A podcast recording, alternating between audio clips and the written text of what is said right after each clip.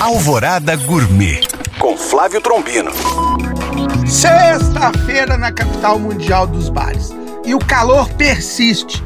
E nada melhor para acompanhar uma gelada que uma fritura bem crocante. E a mais pedida é a batata frita. Então vai alguns segredinhos para ela ficar bem crocante. Primeiro lave, descasque e corte em palitos. Leve ao congelador por 15 minutos. Seque com um pano e frite em óleo quente em imersão. Coloque para escorrer em papel toalha. Se quiser dar um toque diferenciado na hora de salgar, polvilhe páprica picante junto. Bom apetite! Para tirar dúvidas ou saber mais, acesse este e outros podcasts através do nosso site alvoradafm.com.br ou no meu Instagram, Flávio Chapuri.